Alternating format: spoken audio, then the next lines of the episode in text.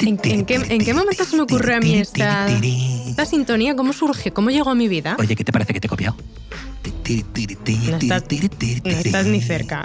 No estás ni cerca de ser yo. Llevo ya noventa y tantos episodios cantando. Ala, ala, ala.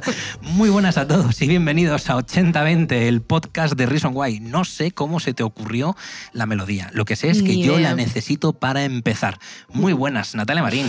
Hola a todos, ¿qué tal? ¿Cómo te encuentras? Pues muy bien, aquí muy bien rodeada con un tema apasionante eh, y, y bueno, pues dos personas que nos acompañan hoy que tienen una vida muy intensa y muy ajetreada que yo estoy deseando que me expliquen cómo lo hacen. Ahora nos van a contar su secreto. Eh, vamos a hablar de. Bueno, el título del podcast me lo has puesto tú. Es Mujeres que emprenden. ¿Vale? Sí. Ya me la has liado con el podcast. Eh, entiendo que más que eso vamos a hablar de emprendimiento. Eh, eh, explícame un poco el título que viene. De emprendimiento en su día ya hablamos y hay un episodio sobre emprendimiento en 80-20, pero bueno, en este caso eh, sí, vamos a hablar de emprendimiento. Casualmente las invitadas son dos mujeres y tienen en común pues lo que te decía, que son no son emprendedoras, son multiemprendedoras. Entonces eso es un- una Vale. característica suya muy Vale. concreta que, que yo creo que va a dar juego. Ahora, ahora las presentamos, pero de todas las multiemprendedoras y emprendedoras en general en el mundo, eh, ¿por- ¿por qué has invitado a estas dos emprendedoras en concreto? Bueno, a ver, yo hay mm, varios motivos por los que invito a la gente a, a este podcast. Eh, uno, el más habitual, es que sean voces autorizadas, expertos en una temática en concreta eh, y profesionales de la industria de la comunicación, del marketing, etcétera, etcétera. En este caso ellas lo son porque son emprendedoras por partida múltiple, o sea Vale. que voz autorizada. Y luego también hay un motivo, pues, eh, pues un poco más básico, pero importante también, que es la afinidad, por una cuestión de, O sea, invitas de conocimiento de gente. Invitas a la gente que te cae bien. A mis coleguitas. Entonces, entonces son amigas tuyas. Ellas son casualmente las dos eh, mujeres de dos buenos amigos nuestros eh, y además también profesionales de este sector. Vale, o sea, las estás invitando por ser mujeres de. Lo digo No, por- no les estoy invitando por ser las mujeres. Vale. de- nos estamos metiendo en un fregado. Vamos a hablar de emprendimiento con dos mujeres. Ya está, ¿vale? por favor. De verdad. Bueno, eh, ahora la gente estará flipando porque no he presentado a Manu Sánchez, pero es que Manu Sánchez no nos ha querido acompañar. No ha venido. Le ha dado miedo el título, yo creo. Sí. Mujeres que emprenden ha dicho yo, mejor me voy de aquí, no vaya a ser. Ha hecho caca. Ya. Bueno, eh, vamos con Marta Moya, directora de operaciones y socia en Mia Cosmetics y también socia fundadora en Mauve. Muy buenas, Marta. Buenas tardes, ¿qué tal? ¿Qué tal? ¿Cómo te encuentras? Fenomenal. Aquí Sí. feliz de estar aquí. ¿Tienes, ¿Tienes así vértigo de podcast, hablar de emprendimiento, a ver qué, nos, qué vamos a contar? La verdad es que no, porque como voy a contar un poco lo que hago en mi día a día, pues tampoco ni me tengo que preparar nada, pues ni rodado, ¿no? pues claro, Atención audiencia, lo que vamos a pasar a partir de ahora no está preparado, no, lo que salga. no, no hay guion, no hay nada, y a ver qué pasa. De hecho, a lo, mejor, 80-20. a lo mejor ni hablamos de emprendimiento. Eso es muy habitual. Eso es habitual, vale. También nos acompaña Mónica Martín, que igual que Marta, también ella es multiemprendedora. Ella es socia fundadora de The Middleman y también de The Pretty Sexy Things, que su página web es pst.es. Luego os lo ponemos ahí abajo para que lo veáis. Y también es country manager de Shop Advisor. Muy buenas, Mónica. ¿Qué tal? Oye, ¿lo he hecho bien tu presentación? Sí, bastante razonable. Ay, para Dios. toda la complejidad que Me ha puesto había. siete y medio. Ay, madre, que nos Siete ha y medio, ocho. No has dicho que era tu media, más o menos. Siete y medio, ocho. Ay, Dios, la que me ha liado. Bueno, eh, ahora ya sí, vamos directos al, al lío. Ya has pasado el mal momento. Ya pasa el momento de las presentaciones, porque he dicho yo, ¿cómo presento? Cada una tiene tres empresas. Sí. Eh, además, luego Mónica me mete lo de country manager y digo, ya aquí me la he liado, ¿sabes? bueno, eh, Mónica, eh, para que nos aclares, esto de. pst, ¿Esto qué, qué es esto de.? pst?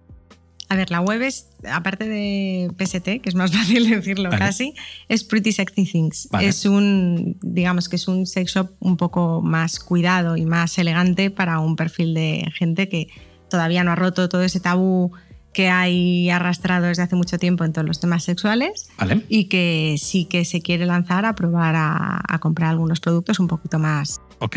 divertidos. Vale, entonces tenemos eh, pues un, un marketplace, un e-commerce multimarca, ¿no? Sí, De juguetes eróticos y de la industria erótica, ¿no? eso es. Vale. Pero un poco más seleccionado que lo que en general sueles encontrarte. Ok. Y luego tenemos de, de The Middleman. De Middleman, sí. Vale, ahora vamos con ello. Ahora vamos con ello, pero también quiero preguntarle a Marta, por favor, que me cuente qué es esto de Mia Cosmetics. Bueno, Mia Cosmetics Paris es una marca cosmética ¿Vale? Que la fundamos hace casi seis años de venta en el canal Farmacia. Vale. Empezamos con esmaltes de uñas, pero ahora tenemos pues de todo.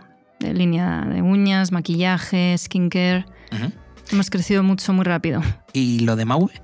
Mauve es otra marca cosmética, Vale. eh, más enfocado a higiene. Tiene una parte infantil y otra adulta. Y nació en mayo, en plena pandemia. Lo que recomiendan todas las escuelas de negocios, pues ahí Es la perfecto. lanzamos. Y la, otra no la fundarías en el 2008. ¿Cuál? No. no, no, no, la otra- no, no, 2015, 2015. Vale, vale, vale, vale. Ya con una crisis ya... Suficiente, y luego tienes una tercera empresa que es proteccionymamparas.com. Sí, eh, a ver, esto es como una nueva línea de Vale, negocio. ahora me lo cuentas. Ahora Sí. me lo cuentas. Y una cuarta. Eh, y una cuarta, vale. Volvemos con Mónica. Atención, volvemos con Mónica. Importante, cuéntanos, Mónica. Middleman, de The Middleman. Cuéntanos, ¿qué es? The Middleman es una consultora especializada en buscar agencias de comunicación o, o, eh, freelance que puedan ayudar a las marcas a manejar su día a día, eh, un poquito más especiales en ayudar a, a todo lo que es la búsqueda de tu partner perfecto, digamos. O sea, ahora mismo arrastramos muchas agencias con las que trabajamos históricamente que realmente no están cumpliendo las necesidades Depende mucho de los equipos, depende mucho de la gente y nosotros tenemos un expertise muy amplio porque llevamos mucho tiempo trabajando en comunicación y sabemos que una agencia no es solo el nombre de la agencia, sino que es la gente que la compone. Entonces ayudamos a buscar a ese Dream Team que puede ayudar, ya sea una agencia, ya sea una agencia local, o sea, un Vale. equipo, a, a trabajar con estas marcas. Ok, lo tenemos. Y luego me decías, eh, claro, lo tenemos además, es que muy dentro del sector esta parte. Claro. Esta parte además Pues podríamos tirar mucho de hilo. ¿Cómo se dice? Endo- endógeno, ¿no? ¿Endógeno? Cuando algo es propio de la tierra, del lugar. Eh, eh, bueno, endo- endogámico no es. ¿no? Endogámico, eso. ¿Sí? ¿Endogámico quieres decir? Sí, ¿no? No sé. Autóctono. No me ayudas nada, yo te ayudo a ti siempre Eso cuando te trabas. Cuando es de la zona es autóctono. Esto lo voy a cortar. Vale, no, eso no se puede. No se puede y lo sabes. Luego también te- eh, me decías Country Manager en ShopAdvisor. ¿Qué es esto de ShopAdvisor? Eh, ShopAdvisor es una startup. La gente ahora mismo, eh, espero, sigue aquí la audiencia, ¿tú crees, Natalia? ¿Se habrán ido todos por la publi? o- es la quiniela esto. Es que es importante. Vamos para bingo. No, es que es importante contextualizar. ¿Vale? Y a partir de aquí ya lanzamos, porque claro, de repente si no contextualizamos, te digo, oye, ¿y ¿también tienes una empresa de? Pues nos vamos con las presentaciones y luego entramos. Decir, No, pero ShopAdvisor no es mía. No, no, Aclaro el country manager. Ya me gustaría, pero no. Vale, No, ShopAdvisor es una startup que está arrancando ahora en España, que es bastante, es española, pero tienen sobre todo el, el cliente principal lo tenemos en Francia, con lo cual es nuestro país bandera, vale, y estamos arrancando ahora en España. vale. Eh, por resumir y que quede muy claro, es como un TripAdvisor de gran consumo. Es Qué poco decir, te ha gustado tu propia definición, ¿no? ¿O sí? no. Ah, vale, como has dicho así Está como... explicado. No, estaba pensando, porque es verdad que no las comparaciones no Claro. me gustan, pero yo creo que es muy explicativo. Es como un TripAdvisor de gran consumo. Es Vale. decir, lo que hacemos es generar rating y reviews de Vale. los productos de gran consumo para que los usuarios sepan tomar las mejores decisiones de compra y llevarlo a los puntos de venta para que todo el mundo tenga acceso a la información en el momento en el que va a comprar. Vale. eh, te, te lo decía esto lo, de, lo del TripAdvisor porque nosotros tenemos prohibido la presencia en el podcast de cualquier persona que sea que- o que venga de una empresa que sea el Netflix de los. ¿Vale? Pero más que nada porque... Pues es- Entonces, atinado. en tu caso, en tu caso no, no ha sido por ahí, pero casi. Entonces he dicho yo, cuidado, cuidado que viene. Bueno, eh, hechas ya todas las presentaciones, nos faltaba la parte de Mónica que nos contara, eh, o sea, perdón, la parte de Marta que nos contara la- lo de protección y mamparas, que esa la metemos en medio ya de la conversación, ¿vale? Lo digo porque solemos dar un minuto de publi, a vosotros creo que os hemos dado como 17, entonces... Bueno, pero a ver, es que más que publis contextos, lo que decíamos, o sea, cuando Pero- decimos multiemprendedoras, son dos mujeres que tienen eh, unos perfiles muy polifacéticos y, y aparte en común también eso, ¿no? El, el hecho de que ha sido, sobre todo en el último año, en el que esto se ha, ha como explosionado en sus mm, vidas profesionales. Y, mm, y yo hablando con ellas antes del podcast, pues encontré ¿no? ese, ese punto en común que, que ya dije, jo, pues es que tenemos que juntarnos y, hablar de esto, ¿no? Como en el último año, en un momento de tanta incertidumbre, de tanta crisis y de tanta complejidad, eh, pues ellas han seguido y pues aquí las tenemos con tres, cuatro empresas cada una, o liderando, gestionando tres, cuatro empresas. Fíjate que has dicho en un momento de tanta complejidad, eh, ¿hay algún buen momento para emprender? O sea, hay un... obviamente no, uno entiende, ¿no? Y dice, joder, es que en los momentos de certidumbre será mejor. Sí, pero en los momentos de certidumbre a lo mejor no cometes otros errores que, que, por la inexperiencia o simplemente por una decisión, que, siempre vas tomando decisiones y no todas te llevan por el camino que tú querrías, eh, o casi ninguna. Entonces yo no sé si existe un buen momento para emprender. Y te pregunto a ti, Marta, que además has emprendido en plena pandemia. Pues yo opino que no no existe un buen momento. Mm, eso es como lo de los hijos. Si te lo piensas demasiado, no, nunca es buen momento. Yo pensé que me ibas a decir que todos son buenos momentos para emprender. bueno, también es lo mismo. Mira, si la idea, si crees en la idea, tienes la energía, mm, te has rodeado de, gente válida, cualquier momento es bueno. Eh, lo importante es el tener claro lo que quieres hacer. Obviamente, mm, un mundo pandémico que tenemos, pues no es el más indicado porque hay muchas trabas, hay muchas barreras. Claro pero se puede hacer. Bueno, hay muchas barreras, nunca mejor dicho, proteccionymamparas.com. Sí. Eso me la ha puesto a huevo, ¿eh? Eso ha eh, sido... total, pero es que más pandémico que este negocio no hay ninguno, y luego te explico el porqué. Tengo, tengo un autopad para mí mismo, mira. ¿Eh? Badum. ¿Qué te ha parecido? Muy Chandler. Eh, es que era lo que, lo que tocaba. Entonces, eh, pero aquí sí que es un buen momento para emprender y montar una empresa vinculada a mamparas. Y protección y mamparas es que era el momento perfecto para hacerlo. Sí, lo que pasa es que nosotros no lo, no lo hicimos eh, pensando, bueno, la gente, o sea, es el momento de emprender este tipo de negocio. Fue algo que surgió sobre la marcha. Y te explico el por qué. Nosotros vendemos en las farmacias, es nuestro canal. Y nosotros fabricamos nuestros propios expositores y usamos el metacrilato. Tenemos nuestras máquinas de corte, las máquinas láser entonces, cuando en marzo estalló todo, que nos quedamos todos en shock, eh, Jorge, que es mi socio, dijo, pues podríamos hacer unas mamparas para apoyar a, nuestras farmacias a precio de coste, un poco como apoyo. Dije, bueno, pues qué buena idea para, para ayudarlas, porque estábamos todos como que no sabíamos por dónde nos venía nada.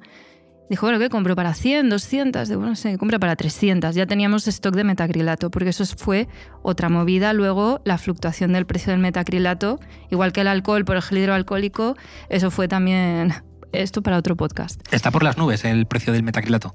Ahora ya se ha estabilizado, pero en abril, mayo era imposible encontrar metacrilato. Me encanta, la, a mí me encanta el, eh, la especulación con los materiales eh, en los momentos... Oferta-demanda, al final. Sí, pero ojo con eso, porque hace poco eh, vivimos una, una borrasca, unas nubecitas que se llamaba Filomena, no sé si te acuerdas de ello, y, hubo especulación con la sal. Sí, subió, subió al parecer como un 400, 500% la sal. Y claro, la gente se quejaba y decía, macho, que esto es sal, que es de toda la vida, no me puedes cobrar cinco veces más que hace una semana. Pero bueno, que también sí que puede, ¿no? Claro, a ver, nosotros ya teníamos eh, los proveedores, el stock, entonces, bueno, empezamos a enviar las, las mamparas eh, a las farmacias y de 300 que íbamos a enviar, eh, hemos enviado ya, hemos vendido ya unas 15.000 mamparas. Wow. Entonces tuvimos que hacer la web, tuvimos que como profesionalizarlo un poco y al final es una nueva línea de negocio. Empezamos también a hacer los protectores de orejas, de las mascarillas, cosas que nos iban pidiendo. Oye, ¿no, ¿no haréis esto también? Pues venga, lo hacemos.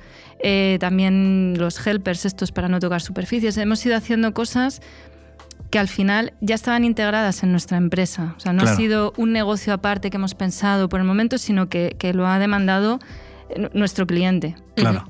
Pues es, es, que en realidad cuando estás emprendiendo, siempre quieres como una idea, tienes una idea clara, lo que es como ahí va a ir, ¿no? Va a tener el tiro hecho pero de repente a mitad del camino haces uh, un poquito por aquí, un poquito por allá, te llegan problemas, siempre te van a llegar problemas, vas a tener que solventarlos, te puede ser que te suba el precio del metacrilato o no, y, luego al final terminas haciendo una cosa que, es muy diferente a lo que pensabas y sobre todo muy redimensionada, tanto para arriba como para abajo.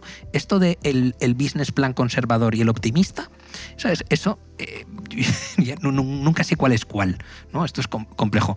En tu experiencia, en Mónica, tú también empezaste por una cosa, de repente giraste, te encontraste, tuviste 70 problemas al empezar. Cuéntanos. Mm, no tanto, pero sí que es verdad que una empresa al final es un ser vivo. O sea, no puedes ir con una idea. Tienes que ir muy enamorado de tu idea y pensando que va a funcionar. Tienes que hablarla, testarla, contarla. Que hay muchas veces ese prejuicio de que te la van a quitar y que parece que no se la quieres contar a nadie, entonces no te tiras a la piscina pero yo creo que tiene que evolucionar y al final evoluciona con, la situación, con los momentos, con tu estado un poco de, vida y de en qué momento estás. Entonces, En mi caso justo no, porque yo la idea la tenía clara y sí que es verdad que vas aprendiendo, a lo, bueno, a lo largo del tiempo vas viendo ideas, vas viendo inspiración y va evolucionando pero no ha cambiado tanto como para sacar una línea de negocio nueva. bueno, ya lo sabes que si quieres seguir escuchando este podcast puedes hacerlo entrando en reasonwhy.es barra 8020 8020.